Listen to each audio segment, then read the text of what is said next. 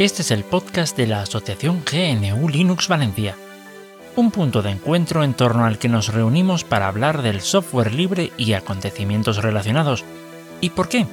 Pues porque sin software libre no hay democracia.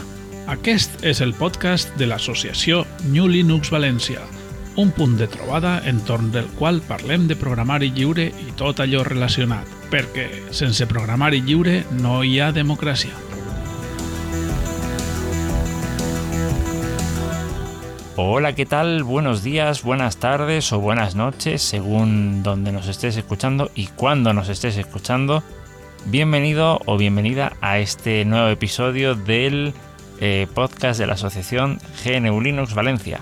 Bueno, mm, después de una semana de, mm, digamos, de pequeña... de, de, de- De barbecho, como los campos. de barbecho. Venimos bien cargaditos. Eh, bueno, ya Tarak que aparece por ahí, ya se escucha su, como decía, como dice Boro, su aterciopelada voz. Por la gloria de IMAX y el software libre. Muy bien. Y tenemos a Tafol también. eh, un habitual últimamente en los episodios. ¿Qué tal? ¿Cómo estamos, Tafol? Oh, hola, què tal? Hola a totes i a tots. Bueno, hoy eh, iba a decir venimos cargados de noticias, pero yo como de costumbre me pongo en los controles después a hacer la postproducción. Eh, pero, pero vamos, creo que vamos a, vamos a dejarle un, un espacio a Tafol que nos va a comentar una, un poco sobre, sobre Yurex, ¿vale? Sí, bueno, la intenció és començar la secció, no? Per fi. Vull fer la curteta, vull fer la curteta per a no saturar. I, i bueno, i després cada dia un poquet. Muy bien, muy bien. Eh, y luego, pues nada, vamos a. También tenemos un, tenías una noticia relacionada con KDE eh, y, y Pinephone. Y después Tarak tiene ahí todo un arsenal de noticias y el Pepito, el Pepito Distro, en la que vamos a hablar sobre. eh, Mezano, o Mesano, o como se pronuncie. Un sistema operativo muy especial. Y no una distro GNU Linux, pero bueno, ya sabemos cómo. Que yo esto de. que solo hablar de GNU Linux me aburre. Muchos no saben que hay vida más allá de Windows, algunos conocen que hay vida más allá de Windows y la llaman OS X, y yo me aburro solo hablando de Linux y BSDs. Así que Muy bien, muy bien.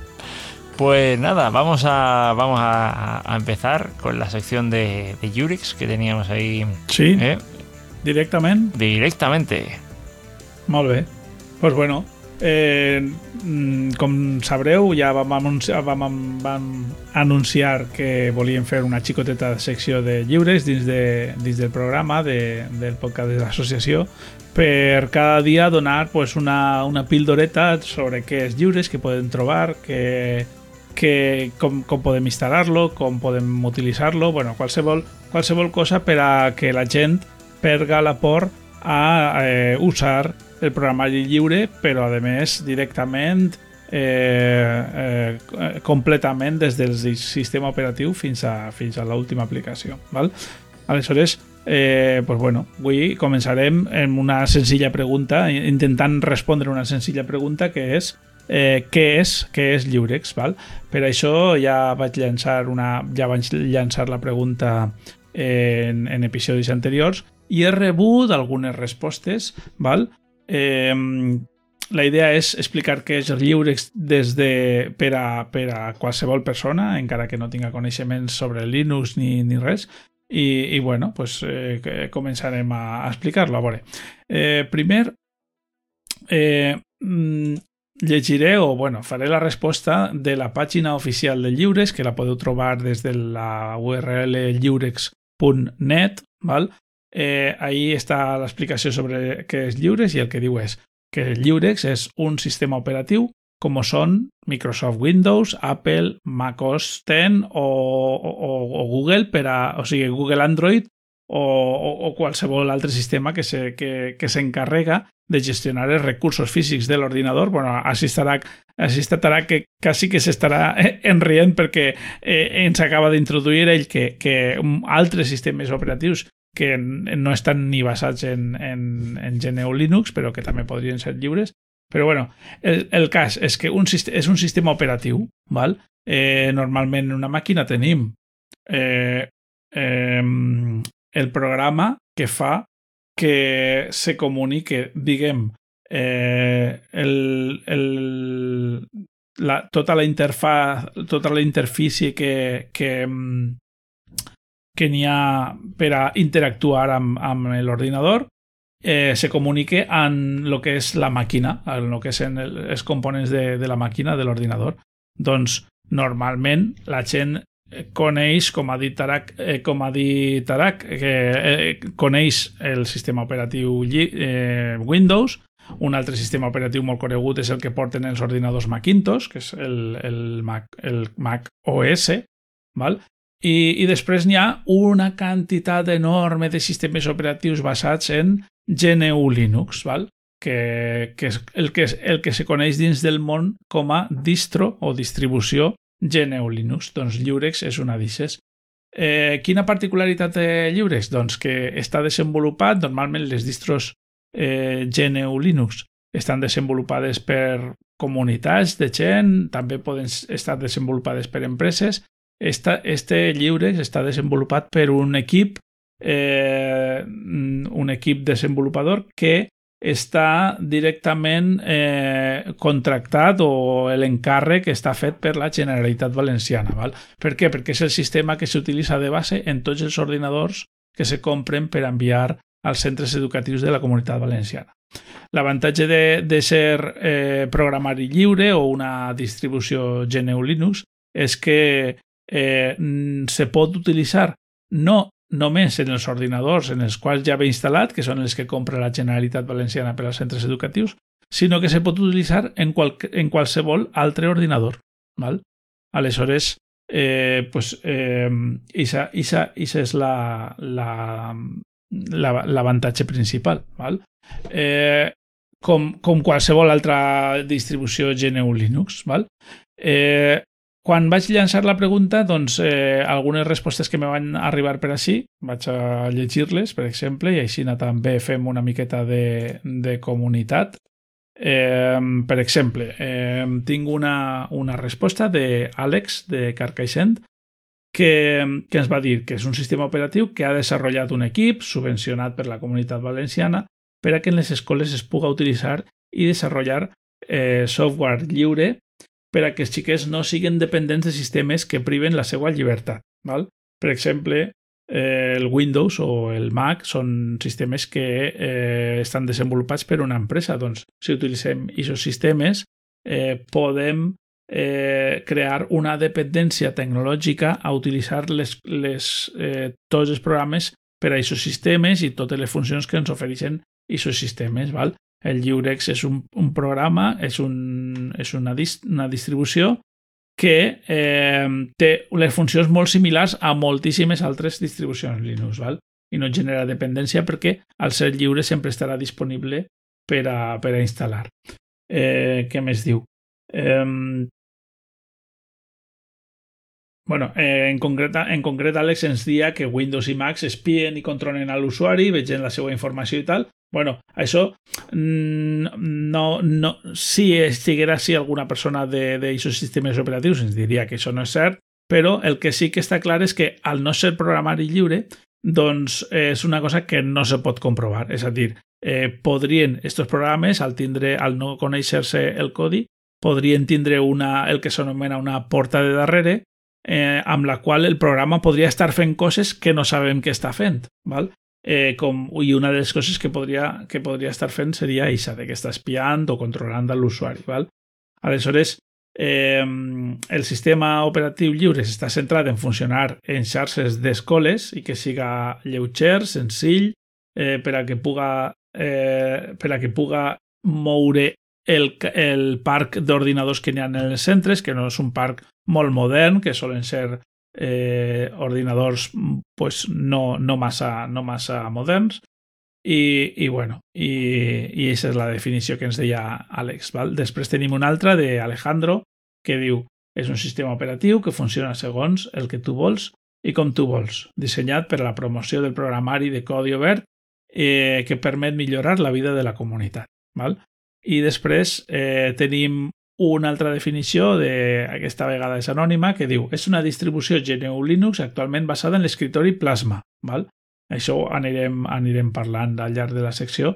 Eh, està elaborada per la Conselleria d'Educació de la Generalitat Valenciana i és bilingüe. Val? Eh, mira, això no ho havíem dit encara. Efectivament, Lliurex és bilingüe, se pot instal·lar, eh, se pot usar tant en valencià com en castellà, però bueno, com, la, com està basada en una altra distribució que és multidioma, pues fins i tot se podria tindre Lliurex en altres idiomes que no siguin els, els oficials de la comunitat valenciana.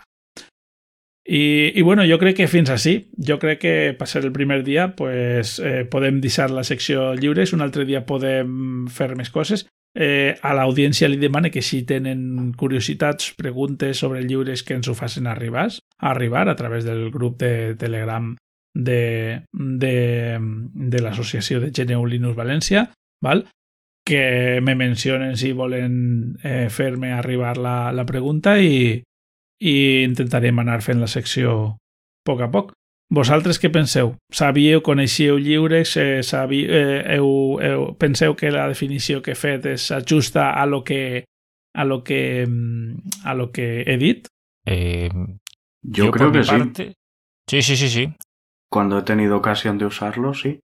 Eso sí, quisiera puntualizar una cosa.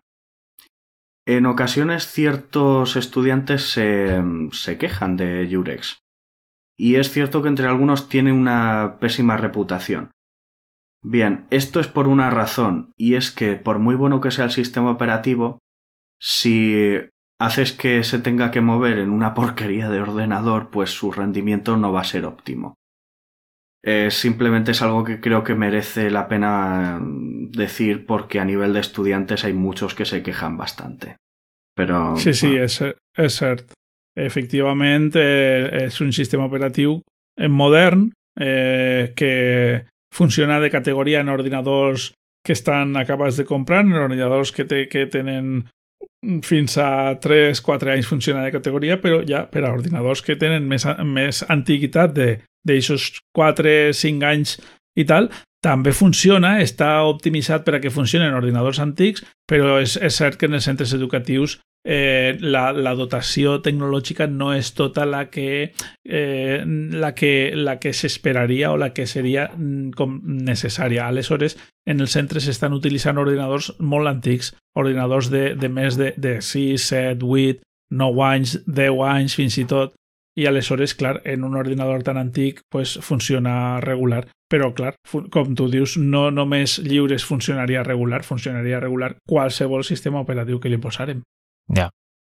Hombre, es, es, que claro, yo Jurex lo he utilizado en ordenadores, bueno, relativamente eh, modernos. De hecho, tengo un ordenador de hace cuatro, a ver qué te diré yo. No, sí, unos cinco, cinco años, no, unos cuatro años, una cosa así.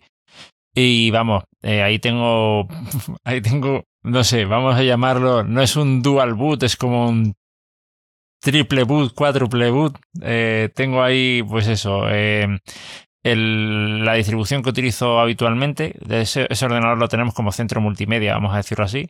Está, todavía eh, tiene Windows, eh, tiene Jurex, porque le, porque, pues hombre, pues para preparar a, la niña, que ahora en el colegio no, no, lo está viendo, porque es pequeña, pero bueno, pues para que vaya conociéndolo y tal, y, y alguna cosa está haciendo. De hecho, se, de hecho ya se mete ella en LibreOffice porque dice que quiere escribir un libro y, y ahí está escribiendo sus cosas y tal. Entonces, pues bueno, eh, y tiene, y tiene seis años, entonces pues, pues, pues mira, ahí está. Eh, Molve. Entonces, pues vamos, que, que, se puede, que se puede usar, se puede usar. Eh, y vamos, que ahí, ahí está la cosa. Eh, y por lo demás, pues no, no mucho más que, que aportar, que añadir. ¿Vale? Eh, pues, pues bé, si voleu, pues això. Deixem, deixem per avui el tema este, ja ho hem introduït i ja començarem a veure més cosetes, pues, quins programes porta inclòs, per a què se pot utilitzar, com instal·lar-lo, bueno, qualsevol cosa que, que vulgueu la podem tractar. Si no ens arriba res, pues ja buscaré jo la temàtica. Perfecto, perfecto. No, no, si ahí, ahí, ahí a lo mejor, mira, ves, eh, yo qué sé, eh, se podrá ver, pero una, una, cosa interesante es que por lo que he visto tiene diferentes versiones o diferentes... Sí. Es decir, tiene una, una, una edición, digamos, para... Para, digamos, tiene ediciones para un uso parece más administrativo, para uso infantil, para uso de audio, entonces, pues, sí, sí, eso es correcto. Entonces, yo creo que ahí ya. sería interesante eh, coger, coger eso. Lo planteo como una sugerencia. El Lliurex ha anomenat a aquestes versions, ha anomenat perquè sí que té versions, diguem, que van, van canviant en el temps, pues la versió eh, 14, la 15, la 16, ara estem en la D9, val?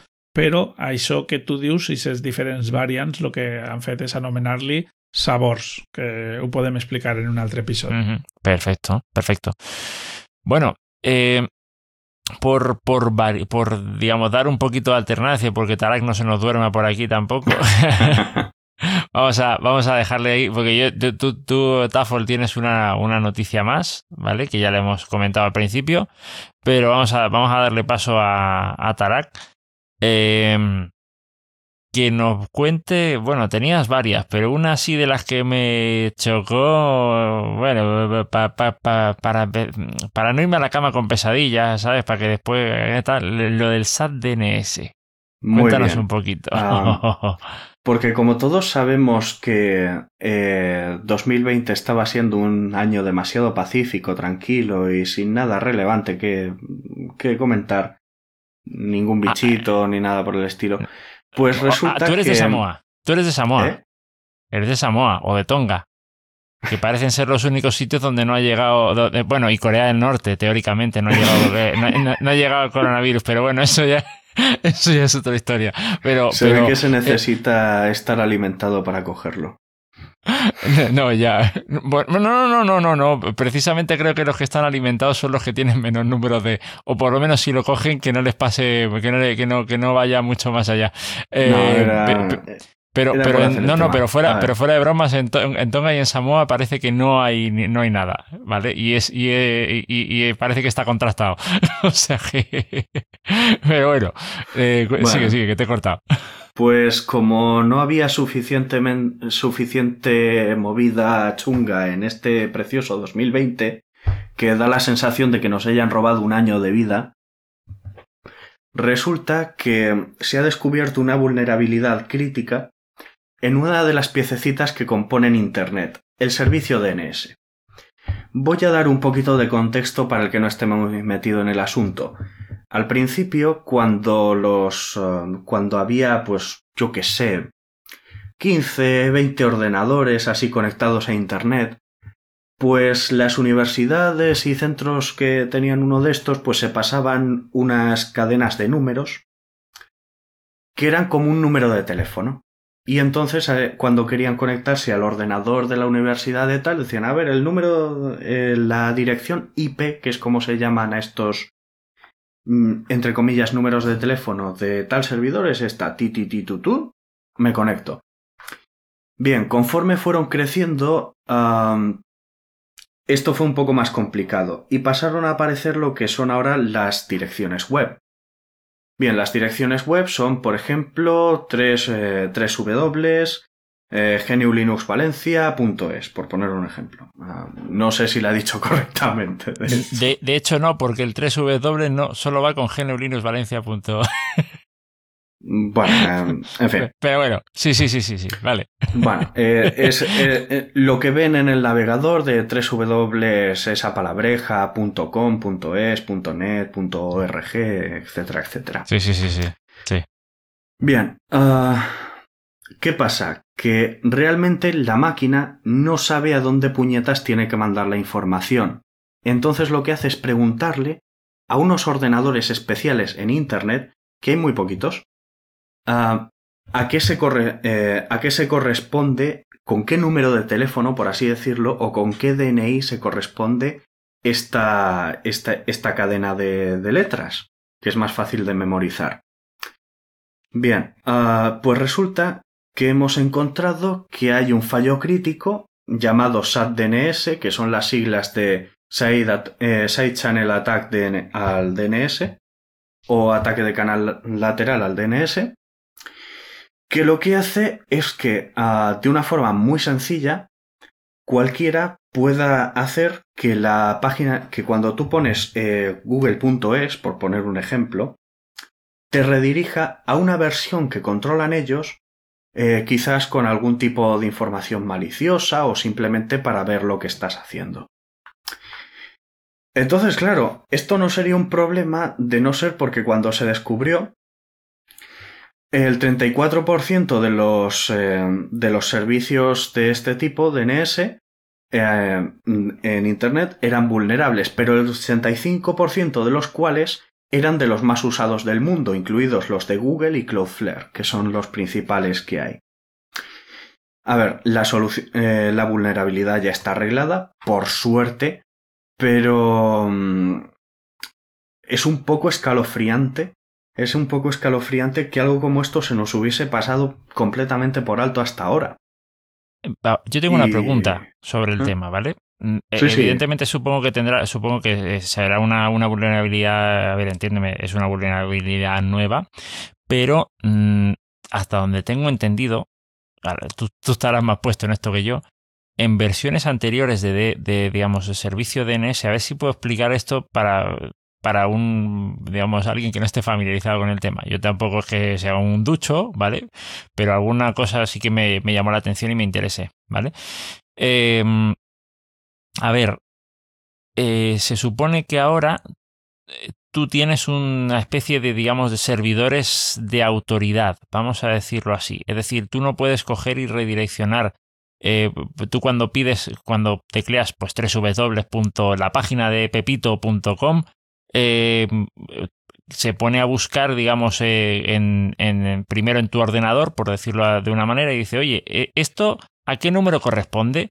Eh, porque básicamente es como, como, como, un servicio de información telefónica o servicio de información de la IP. ¿A qué número corresponde? Uy, pues no lo sé. se, lo pregunto, se lo pregunto, se lo pregunto al de arriba. Eh, eh, oye, tú, el de arriba, ¿sabes a qué corresponde? No. Y después le preguntas al punto .com, oye, punto .com, pero tú sabes a qué número pertenece la página de pepito.com. Eh, ah, sí, pues es la, eh, tienes que ir a la dirección tal. Ah, pues vale, bien. Y a partir de ahí eh, dice, ah, bueno, pues para no tener que tocarte las narices cada dos por tres, voy a guardarme la, voy a guardarme la dirección, me lo dejo apuntado en, en la agenda. Sí, correcto. Eso es lo que se llama la caché. Vale, pero yo, yo, lo, que, yo lo que tengo entendido es que antes, digamos, eh, todos estos, toda esta cadena se producía sin encriptación y que una vulnerabilidad parecida hubo en la que se suplantaban, digamos, eh, eh, dominios, direcciones de, de, DNS, o sea, si digo bien, básicamente porque te hacías pasar por el servidor DNS de autoridad superior. Eso, eh, eso evidentemente se quedó, quedó en, su, en su día eh, solucionado. Creo que, creo que esto parece que ocurrió a finales de los 90 o algo así. Sí, que era un fallo muy tonto. Simplemente no se solucionó añadiéndole una capa de cifrado al protocolo DNS. Um, ya está, pero aquí lo que me refiero no es que sea una funcionalidad que no estaba, ¿vale? Como era el caso anterior, eso no era un fallo, es que no se había previsto esa, esa, esa necesidad, ¿vale? En este caso eh, se trata de un fallo que se ha encontrado. Los detalles, eh, pues los enlazaremos en el, en el, en el artículo. Ya he pasado, ya os he pasado el, la dirección al artículo en Hack Players. Y bueno, por suerte ya está arreglado, pero mm, sí, es, es, es, muy tonto. Y la, pero la forma de llegar a ese, a ese error es bastante ingeniosa, todo se ha dicho. Lo que pasa es que mmm, igual nos tardaríamos bastante para explicarlo mm, en lenguaje paralelos. Vale. Su, supongo que supongo que al final al final de la contienda, mira, yo es que veo en, en la seguridad y a lo mejor soy un poco no sé, un poco raro. Mm, yo comparo la seguridad, la criptografía, tal, las comparo a los antibióticos. ¿Vale? No es, mal, no es mala comparación. Es decir, eh, tú, tú, tú, necesitas, tú necesitas eh, llega un momento en que eh, pues el antibiótico no, no, produce el efecto porque ya la bacteria ha creado resistencia. digamos, un determinado nivel de seguridad no es suficiente porque se detecta una vulnerabilidad, entonces tienes que crear, tienes que recurrir a, una, a un nivel superior, ¿vale? Y llegado el momento, al igual que con el antibiótico mm, terminaremos matándonos a nosotros mismos, llegará un momento en que, en que ya, mm, mm, por alguna razón, ya no haya solución al, problema. Es lo que yo, es, mi, es mi, digamos, mi, forma de verlo, ¿no? Llegará un momento en que no haya una solución eh, de seguridad superior. Eso, eso, ha, eso ha ocurrido bastantes veces antes. Lo que pasa es que cuando eso ocurre, lo que hacemos es, eh, nosotros no podemos rehacer nuestra biología desde cero, pero sí los protocolos que usan las computadoras.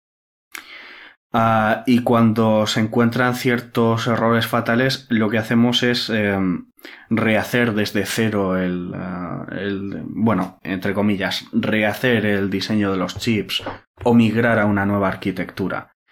Yo creo que a no ser que se descubra algo que ya entra en el, en el reino de la, de la magia, de lo que concebiríamos como magia, no creo que se dé una situación en la que, vale, a partir de ahora ya no podemos hacer nada seguro. Sí es cierto que, que, que, es una lucha constante, es solucionamos errores, pero añadimos nuevas cosas, no sabemos cómo van a interactuar con las antiguas, no sabemos qué fallos hemos podido cometer. Entre otras cosas, porque fíjate, uno de los primeros eh, hackeos que hubo fue de un señor que se metió en un ordenador eh, del gobierno y cuando lo llevaron a juicio dijo, oiga, yo simplemente me conecté y cuando me pidió usuario y contraseña no metí nada. Es que el programador no había puesto eh, sencillamente no había puesto, eh, no le había dicho al programa qué hacer en caso de que no se, eh, no se metiera ni usuario ni contraseña. El programa sabía perfectamente, vale, este usuario existe y tiene esta contraseña, le doy paso. Este usuario no existe o no tiene esta contraseña, no le doy paso. Pero no sabía qué hacer en ese momento. En el, momento en el que pones un usuario y contraseña en blanco. Exacto. Entonces eh, eh, fue, fue, algo muy curioso. Fue algo muy curioso. Y creo, de hecho, que el tipo se libró porque mm, técnicamente la ley decía que no podías romper la seguridad del. No podías forzar la seguridad del. Eh, ay, ya me saldrá, maldita sea. Del sistema informático al que te conectabas. Pero es que no lo había hecho. Ya, vale, vale. Entonces, pues, Sí, son, Son, cosas así, es, es, un continuo ver cómo está reaccionando esta nueva tecnología con esta antigua, qué, qué, habrá qué forma habrá encontrado esta persona de, de interactuar con el sistema que no lo habíamos eh, pensado en ningún momento y que le permite tener un, un comportamiento indeseado dentro del sistema. Vale, pero, por ejemplo, hombre, y a lo mejor me estoy alargando un poco, pero, eh, por ejemplo, en términos de criptografía, se supone que la criptografía, aparte de, eh, por ejemplo, eh, crear un nuevo algoritmo, que bueno, el algoritmo es lo, es lo, de menos, porque en teoría todo el mundo tiene que conocerlo, cuando tú, cuando tú intentas superar en seguridad, digamos, el método anterior, recurres a capacidad, digamos, a que el, a que el equipo tenga mayor capacidad de cómputo. Si, llegase el momento en que, en que esa capacidad de cómputo llegase a un límite, hasta ahí llegó la criptografía. Con su, con su, eh, eh, eh, quiero decirte, se detecta una nueva, una, una nueva vulnerabilidad y, y ya está. Es que, a ver, mira, los protocolos de cifrado. Es muy teórico, ¿eh? Lo que te estoy planteando. los protocolos de cifrado que había al principio dan risa, los puedes romper en menos de, en menos de media hora con un móvil normal de hoy día. Eh, computacionalmente son una risa. Por aquel entonces no había ninguna máquina capaz de hacerlo. Entonces, es cierto que según avanza la capacidad de cómputo, es más fácil romper las contraseñas antiguas, pero las nuevas es cada vez más difícil, porque los algoritmos son también cada vez más complicados. Es cierto que si se alcanzase algún límite mm, computacional, probablemente la criptografía se estancaría más allá del terreno puramente académico porque no habría gran necesidad de implementar cosas nuevas. Lo que muchos temen es todo el tema de con la computación cuántica que sea posible, sí, eso no va a comentar. Pero claro, es que ya estamos trabajando en algoritmos eh, a prueba de computadoras cuánticas. Es decir, estamos creando eh, algoritmos de cifrado para tecnología que todavía no es... Eh, a ver, no es que no exista, hay prototipos, pero no son capaces de, de romper contraseñas todavía. Y, es, y tenemos que tener en cuenta una cosa. Eh, es siempre mucho más fácil cifrar que romper el cifrado. Así de fácil. Ah, entonces, digamos que, entre comillas, los buenos o el equipo azul siempre, siempre llevan la delantera en ese aspecto. El equipo rojo siempre lleva la delantera en cuanto a términos de. en cuanto a tiempo. Si el equipo rojo tiene tiempo, el acabará venciendo al equipo azul. Pero el equipo azul jugando a la defensiva siempre tiene esa ventaja en el corto plazo. Estos términos que uso de equipo azul y equipo rojo, de hecho, son los que se usan en, en todo lo que es la industria de la ciberseguridad. Se llaman así a los el equipo encargado de montar las, eh, los sistemas defensivos, lo llaman Blue Team, y el equipo encargado de intentar encontrar un hueco por el que colarse es el Red Team. Luego dicen, oye, mira, que me he metido por este de esta forma en los sistemas, parchémoslo. Pero sí, se trabaja así. Es muy curioso. Es casi un juego, es. sí, sí, sí, sí, no, no, no. Pero tienes que ser muy bueno, tienes que ser un deportista de élite para que te paguen por ello. No, ya, ya, me imagino, me imagino. sí, sí, no, eso está. Mola mucho. Eso está, eso está claro, no, no, tiene que, tiene que molar. Si estás en la, si estás en la élite, tienes que, tiene que molar. eh, Sí, sí, sí, sí, sí. Bueno, a ver, vamos a... Eh, eh Tafol tenía una noticia y así lo hacemos hablar un poquito. Eh, en la de KDE. Molve. Sí, eh, bueno, és una notícia de que la comunitat KDE ha anunciat eh, el llançament del PinePhone eh, KDE Community Edition eh, amb, amb Plasma Mobile. Val? És a dir, que eh, és una notícia de que és imminent el llançament d'un un dispositiu mòbil eh, al mercat que se podrà comprar a la companyia PinePhone, a la companyia Pine64 eh, i tindrà com a sistema operatiu el, el, el famós eh, Plasma Mobile, val? Eh, que seria pues, el dispositiu, la distribució Linux feta per a mòbils especial, val? i a més eh, que porta l'escriptori KDE, és a dir, que porta el mateix escritori que moltes distribucions Linux. Eh, l'escriptori KDE, no, perdó, l'escriptori Plasma, val? que és el mateix escriptori que porten moltes, moltes distribucions Linux i molts usuaris ja coneixen. Per tant, pues, la integració entre les aplicacions del mòbil i les de l'ordinador pues, seria molt, molt, mm, molt bona perquè podríem tindre les mateixes aplicacions en l'ordinador que en el mòbil.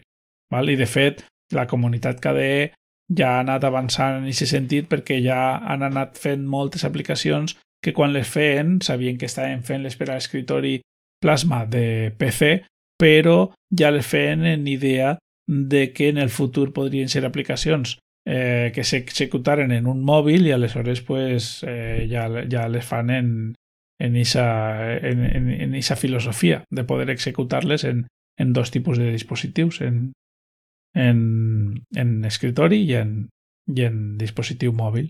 La famosa convergència. -huh. Pero, eh, a ver, yo, yo pregunto, cuando hablan de, por ejemplo, Community Edition, estamos hablando de una versión que entiendo que todavía sigue en un desarrollo, pero en un desarrollo en donde ya es la comunidad en un momento dado en la que la que detecta algún tipo de fallo, algún tipo de tal y lo reporta o cómo, cómo, cómo es la situación esta? Bueno, yo es que ese KDE Community Edition ho entenc més que és, és més una edició de eh, la comunitat de KDE que no una edició comunitària. Vale, vale. Val? És a dir, eh, diguem, la comunitat KDE, que són els que fan l'escriptori Plasma i els que fan el sistema operatiu també, Plasma Mobile, se, eh, eh, han anunciat que el mòbil portarà eh, o sigui, un, una versió del PinePhone que portarà KDE, ¿vale? i a aquesta versió del PinePhone que portarà KDE, eh, perdó, eh, ho estic dient malament, una versió del PinePhone que portarà eh, Plasma Mobile i a aquesta versió del PinePhone que portarà Plasma Mobile li diuen eh, PinePhone KDE Community Edition. És com... És una, de, per, per dir-lo de forma anàloga a lo que va passar també en un, en un PC, és com quan l'empresa Slimbook eh, va arribar a un acord amb la comunitat KDE val? per atraure un, un Slimbook específic que estava dissenyat específicament per aportar el, el plasma, val? El, el KDE Neon. Aleshores, eh, diguem que portava ja el logotip eh, serigrafiat i alguns components estaven especialment dissenyats i l'ordinador cedia pues, eh, Slimbook, no me'n recordo si era un Pro o un no sé què, però portava aquest cognom de eh, KDE Community Edition. Vale. Y, y bueno, sí, eh, quiero decir, eh, luego ya con el, con el PinePhone, eh, digamos, esto para que quien no lo sepa, eh, que lo sepa, que puede uno, el hecho de que venga con una distribución no quiere decir que en un momento dado no le puedas cambiar la distribución, que eso con un Android claro, no, claro. no, no es tan fácil por lo menos. Efectivament, a veure, ahí està el, tema està en que el, PinePhone és un telèfon al qual se li poden posar distribucions Linux i se li poden instal·lar diferents sistemes operatius, cosa que no passa en ningú altre telèfon dels, dels? Eh, la notícia esta eh, el que ve a dir és que tu podràs comprar ja el telèfon en el Plasma Mobile. A dir, fins ara tu podies comprar el telèfon i si tenies els coneixements adequats te podies instal·lar el Plasma Mobile perquè ja existien les dues coses per separat. Ja existia el PinePhone, no des de fa molts anys, però ja existia, i ja existia el Plasma Mobile. Val? Eh, aleshores, eh, el que havies de fer és comprar-te el telèfon i instal·lar-li el Plasma Mobile. Doncs la notícia el que diu és que no tindràs que fer això, te podràs comprar el telèfon i ja estarà el sistema Plasma Mobile instal·lat. Perfecto, perfecto. De categoría. Bueno, pues vamos a, vamos a darle paso a Tarak, que creo ya tenías eh, tenías Sí. una, una noticia más y luego el Pepito Distro, creo recordar, ¿no? Sí, tengo una noticia más y es anunciar el próximo evento para los amantes de IMAX llamada la IMAXConf de IMAX y conferencia porque tenemos el mejor editor de texto pero no somos muy originales. Se celebrará el 28 de noviembre y el 29. Am, y bueno, am, también vamos a enlazar la, eh, la dirección con la lista de ponencias y ponentes, entre los que tenemos a la mismísima Sacha Schwa, o espero haberlo pronunciado bien, pero probablemente no, y a Richard Stallman, dos de los grandes referentes en... o más bien caras eh, más públicas de la comunidad. Hay eh, cosas muy interesantes que van desde el retro gaming hasta la hasta cómo un adolescente se las apaña para hacer sus tareas con IMAX, así que muy recomendable. Mm, Echad un vistazo, probablemente encontréis algo que os interese y si no, es que probablemente seréis unos binjadistas. Estaremos atentos para que no dis- eh, para que no causéis disturbios en la paz de IMAX. Y no estoy mirando a nadie, Alex.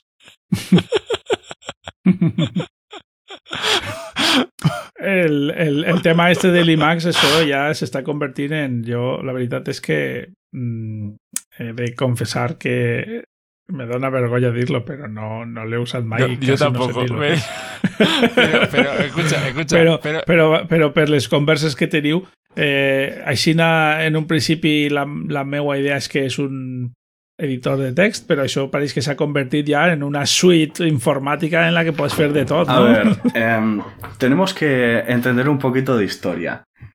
Había hace, hace mucho, mucho tiempo, eh, en una época de hackers y ordenadores que podían costar fácilmente eh, 50.000 u 80.000 eh, dólares de la época, había un tipo de máquinas conocidas como las list machines.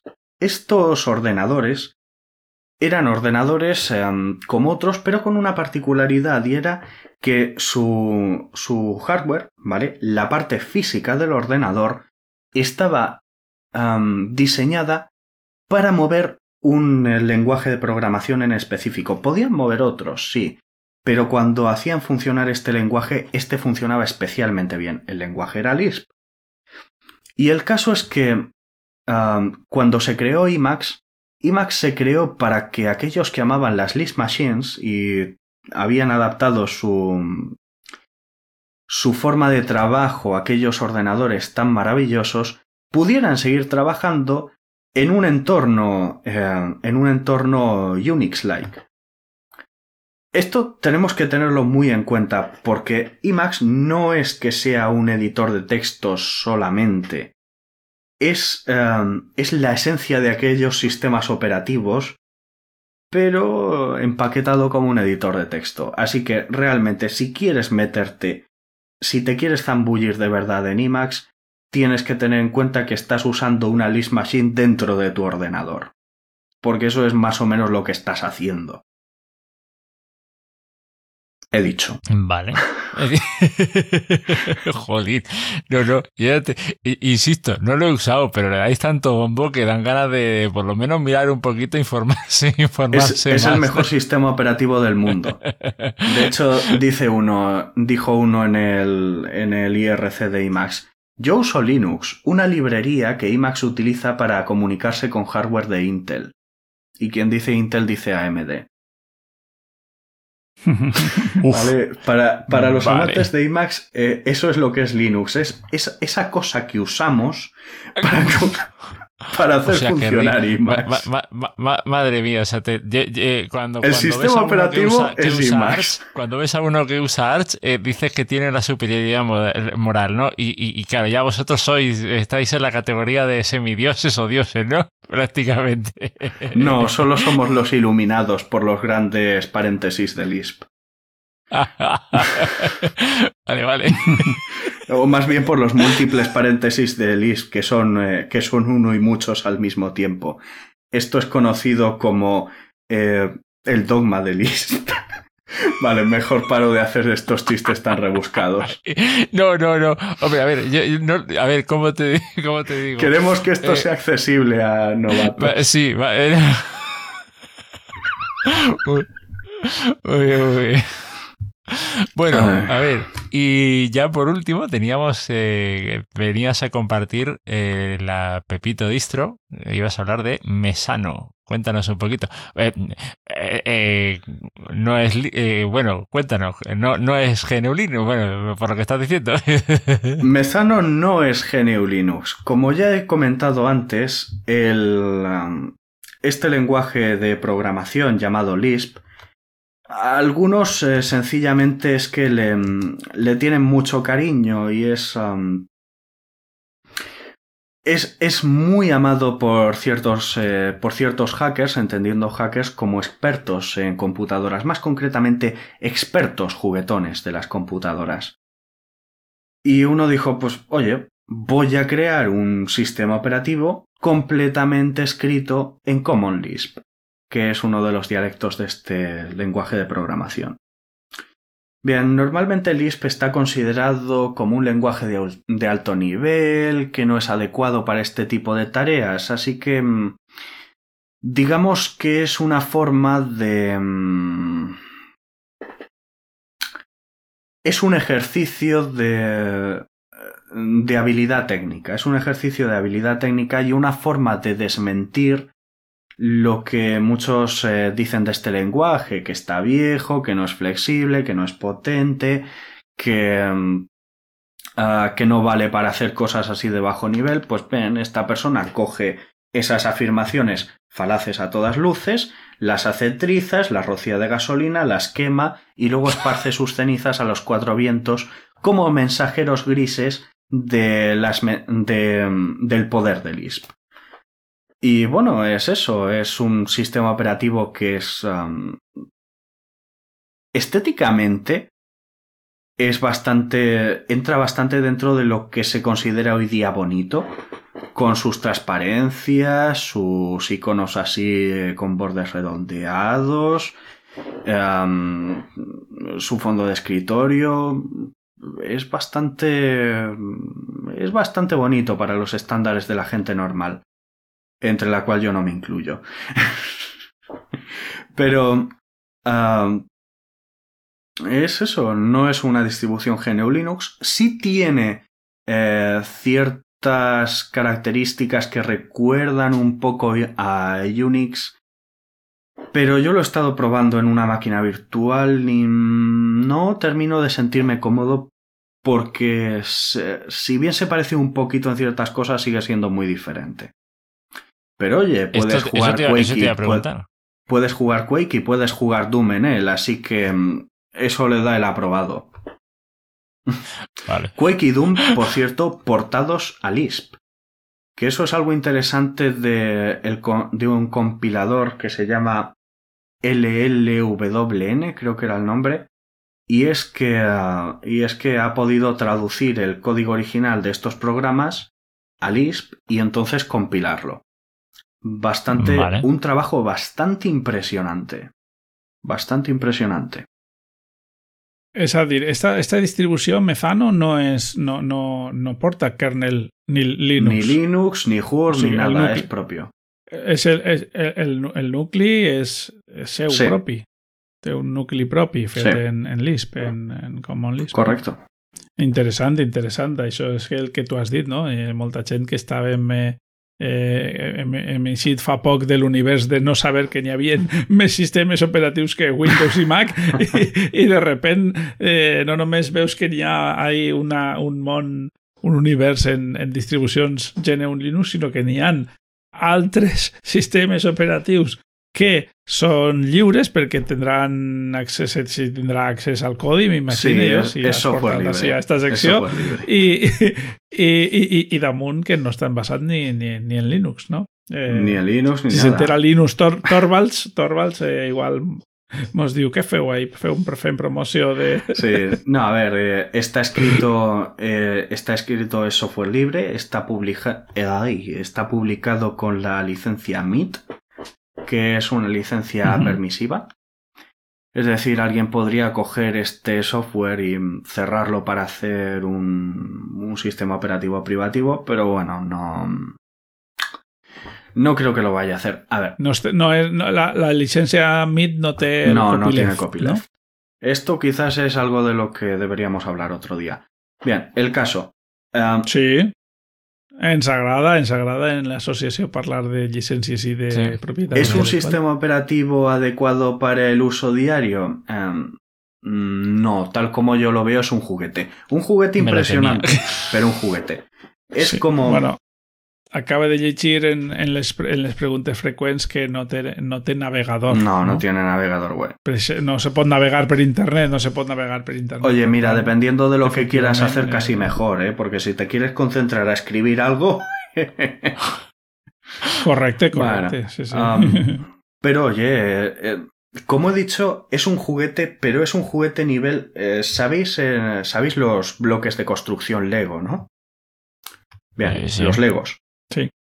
Bien, pues sí, sí, dices, sí. te ves, oh, pues mira, un niño haciendo una casita, oh, mira, un adolescente haciéndose pues el, una nave de Star Wars o algo así. Y luego te ves a un tío en sus treinta y largos, ya con entradas que se pueden considerar una calva hecha y derecha, al lado de una reproducción casi perfecta de un cohete por etapas eh, de las misiones Apolo. Y dices, la madre que lo parió. Es un, es un juguete, pero al nivel de ese juguete. Eso también, ese cohete, esa réplica también sería un juguete. ¿Vale? Esto es un juguete, pero a ese nivel. Vale, vale, vale. Entonces, vale. pues. Am, Wow. impresionante. Sí, sí, sí, sí, sí, sí, sí, sí. Madre mía, madre mía. Te digo, para que veas, aquí sí, sí, eh, eh, circula, circulan muchas cosas en el mundo del software libre. ¿eh? Es, es lo maravilloso que tiene. Es lo maravilloso que tiene. Que no tienes que empezar desde cero. Y si decides empezar desde cero, puedes usar material de referencia. Has podido aprender a base de ver lo que otros han hecho antes que tú. Eso es algo que tenemos que tener muy claro. Con el software libre tienes la libertad de crear, pero también la de aprender. ¿Vale? No so- porque para tú, tú para hacer algo, tienes primero que tener algo con lo que inspirarte. Sí, sí, sí, por supuesto. A no ser que quieras hacer algo muy básico, muy básico, muy básico, no se puede hacer nada completamente desde cero, sin ningún apoyo. Y en eso el software libre te da libertad creativa. Aunque no vayas a usar nada de eso, simplemente por poder verlo, por poder toquetearlo, hacerle modificaciones, aunque sean muy banales, ya vas aprendiendo. Y es otra de las cosas maravillosas de Emacs. Emacs, pues también eh, con, un, con unas cuantas, eh, presionando unas cuantas teclas, puedes ver cuál es el código de aquello que estás usando en ese mismo momento. Entonces, em, es, es otra de las cosas que, que nos hacen amar este mal llamado editor.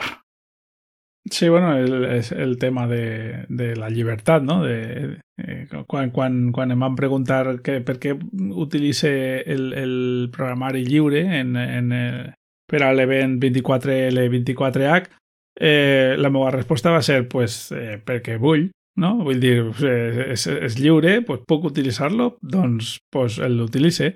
I, I ara mateix estava llegint així en les preguntes freqüents de Mezano hi ha una pregunta que m'ha paregut molt, molt curiosa i la resposta dius, per què m'hauria de, de preocupar o per què m'hauria d'interessar per, per, Mesa, per Mesano? I la resposta és perquè Lisp és divertit. O sigui, tan simple com això. ¿Eso lo redactaste tú, Taraco, o qué? No, no, no, eso está No, en la página no, web no, no, no, oficial de no, Mesanos. Pero, pero entiéndeme, si es que Taraka había tenido algo que ver, porque vamos, eh, eh, eh, eh, parece, parece, parece como sacado de, de, de su forma de, de ser, vamos. A ver, yo soy un recién llegado al mundillo del Lisp. Lo voy a reconocer. No. Más allá de expresar un par de fórmulas matemáticas, no sé hacer gran cosa. Ah, y yo que sé, toquetear un poco mi configuración de Emacs no sé hacer gran cosa. Pero sí que es cierto que es un lenguaje muy. em, es muy divertido, es muy fácil lanzarse, lanzarse a la piscina. Porque entre otras cosas tiene la característica de ser un lenguaje interpretado. Esto es decir, tú puedes ejecutarlo de dos formas.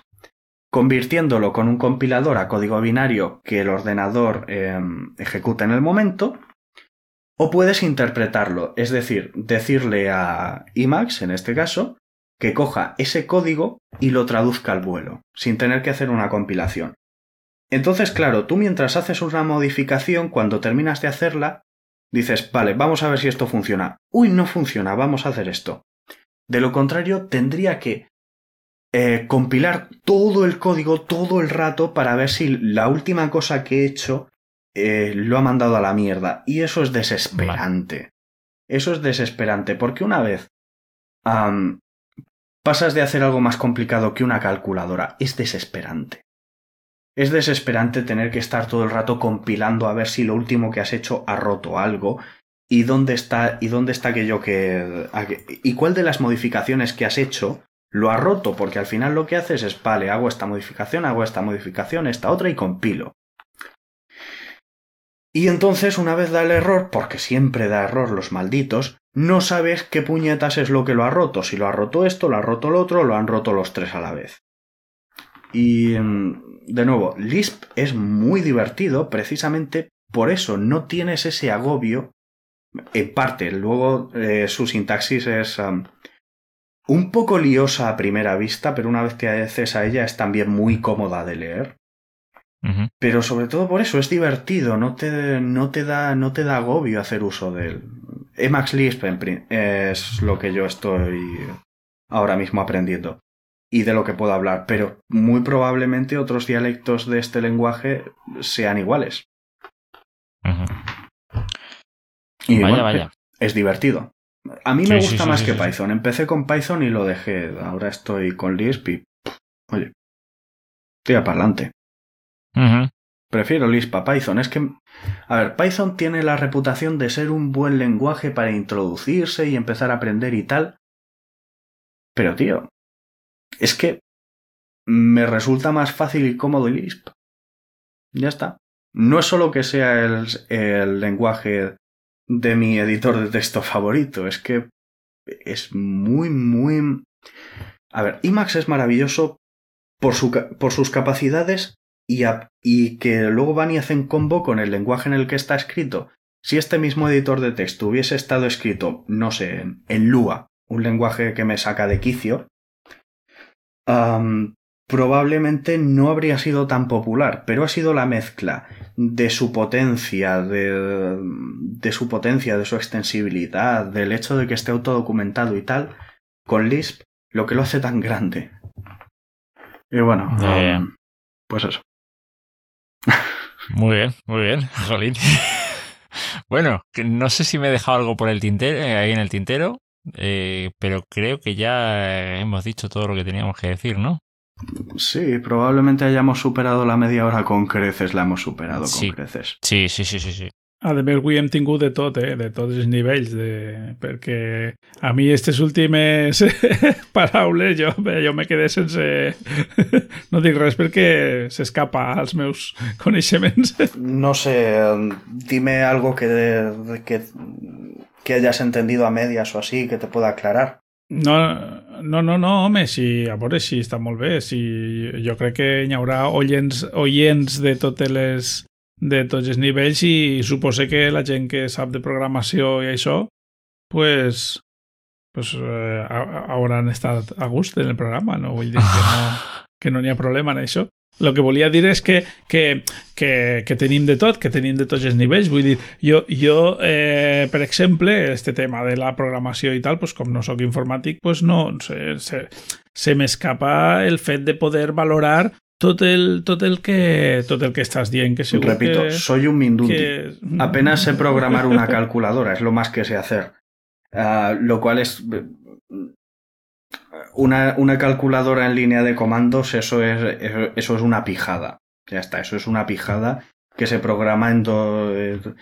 Eh, En dos, en dos de, esa- de esas veces que vas al baño y tardas más de lo normal, te pones el, portátil sobre las piernas y lo tienes programado una vez que sabes un poquito. Pero. mm, Bueno, pues eso. A ver, sa- ¿sabes qué? Creo que eso a mí me pasa con el audio. Yo, eh, eh, al final no, digamos, se ha quedado así como entre medias, pero me dio la, me dio la tontuna por, por querer, eh, digamos, hacer como, como, una, como un sistema de conversión tipo como lo de los Atari, de audio a binario, ¿vale? Y tal, estaba hablando con una persona, estaba, eh, estábamos viendo ahí cómo, cómo trabajar con el tema.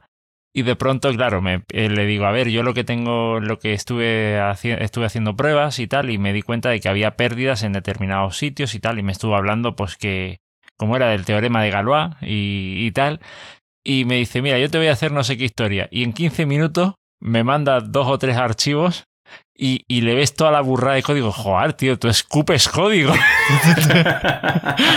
Tú escupes código, tío. O ¿Qué es esto? ¿Qué es esto? Me pongo a mirar. Eh, y, y digo, guau, vale, vale, esto, esto es superior a mí. Y yo- y vamos, y ahí, ahí ya me di cuenta de, de por dónde, de por dónde podía, por dónde iban los tiros, ¿no? Eh, evidentemente estáis hechos de otra, de otra pasta, evidentemente. No, Eh. Ya te digo, amateur por completo. Amateur por completo. Pues nada, hombre, yo, yo ya te digo, yo me quedé, yo me quedé impresionado. Yo digo, cuando, cuando vi eso, digo, ah, bueno, ya, ya entiendo por dónde, de- ya entiendo cómo se mueve este mundillo. ya entiendo cómo se mueve este mundillo. Y, y eso. Bueno, pues nada, creo que lo vamos a dejar por aquí.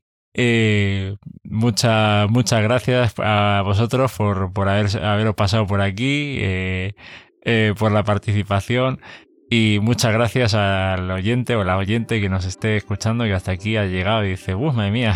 a ver cuándo acaba hasta esto. aquí ha llegado, hasta aquí ha llegado, eso tiene Hasta que- mérito. Muy bien. Bueno, pues, pues eso. eh, nada, eh, no lo dejamos por aquí y ya nos encontramos pues en un próximo episodio. Eh, hasta luego, Tafol. Adeu, un plaer com sempre. A- a- hasta luego, Tarak. Hasta luego. Muchas gracias por tu atenta escucha. Si quieres participar en la tertulia o hacernos llegar algún aporte, puedes ponerte en contacto con la asociación. En gnulinuxvalencia.org barra contactar tienes todas las formas de hacerlo. Te esperamos en el próximo episodio. Hasta entonces. Moltes gràcies per la teua escolta. Si vols participar, pots posar-te en contacte amb nosaltres en gnulinuxvalencia.org barra contactar. T'esperem en el pròxim episodi. Fins pronte!